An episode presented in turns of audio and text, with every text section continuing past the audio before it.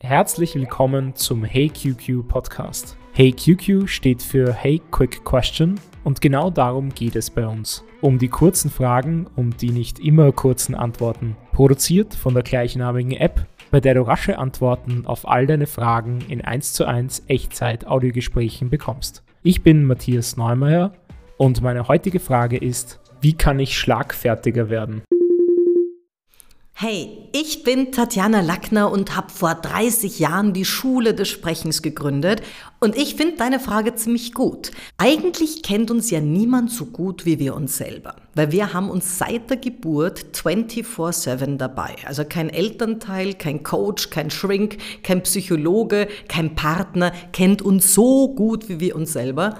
Und da wäre schon mal ganz gut, wenn man sagt, es gibt so drei Felder, in denen wir funktionieren müssen, nämlich beruflich, also den Job angehend, privat, da ist jetzt das Umfeld mit dabei mit Friends and Family. Und persönlich, das bin jetzt nur ich.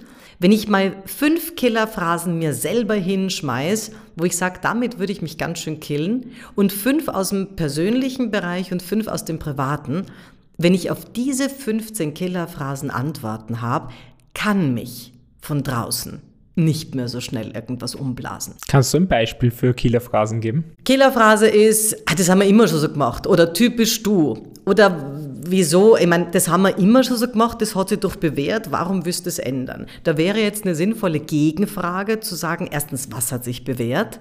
Zweitens, ist Änderung erst sinnvoll, wenn man mit dem Alten scheitert? Was spricht dagegen, einen Piloten auszuprobieren. Was vergeben wir uns da jetzt? Also mal durchaus den anderen mit einer sympathischen Frage zu challengen und nicht sofort in die Nein, aber oder Ja, weil Rechtfertigung zu gehen. Denn wenn es der andere schafft, dass wir unser Gesicht und damit unser Rechtfertigen, hat der dieses verbale Battle oft spürbar vor anderen gewonnen. Und dann sind wir natürlich nicht schlagfertig gewesen. Okay, aber ich werde dann irgendwann einmal, wird es ja schwer, dass ich alle möglichen Killerphrasen durchgehe vor einem Gespräch, oder?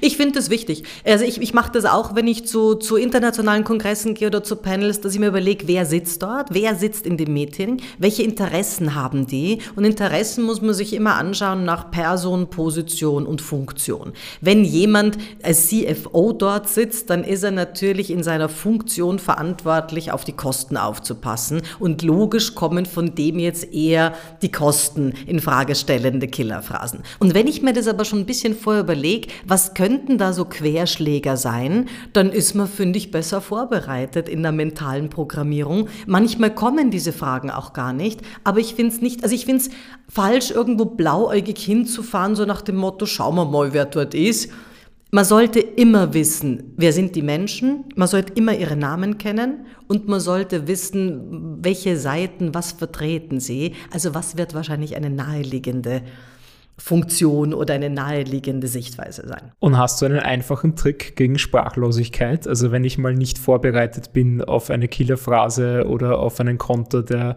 um also im allerbilligsten Fall funktioniert die Frage, in 80 Prozent der Fällen funktioniert die Frage, warum, aber natürlich auch pro Meeting nur einmal, weil sonst glauben die auch, du hast das Tourette-Syndrom, ja, warum, warum, warum. Das ist der eine Punkt. Der zweite Punkt, es geht auf jeden Fall, sich ein Airbag-Wort zu überlegen. Damit habe ich zwar die Killerphrase noch nicht umschifft, aber ein Airbag-Wort ist sowas wie, echt, so schlimm wirklich war, mal irgendeinen Showstopper dem anderen hinzustellen, womit man ein bisschen Zeit gewinnt, um dann wieder was zu machen. Aber auch damit hat man die Killerphrase noch nicht umschifft. Ich würde eher immer den anderen ein Stückel in die Forderung nehmen und sagen, okay, also ich merke schon, Sie, Sie ziehen da nicht so mit, vielleicht drei Gründe, wo Sie Bedenken haben. Denn wenn der andere jetzt drei Gründe finden muss, hast du dich auf jeden Fall für die nächsten eineinhalb Minuten freigespielt und weißt aber vielleicht auch inhaltlich, warum der da nicht mitzieht. Oft lassen sich dadurch sogar Missverständnisse aufdecken, wo man sagt, ah, ich verstehe jetzt, was Sie meinen. Also das ist ohnehin nicht der Punkt. Gut, dass wir es angesprochen haben, ja. Danke dir, Tatjana, für die spannende Antwort. Wer mehr über Tatjana Lackner erfahren möchte, findet Links in den Show Notes.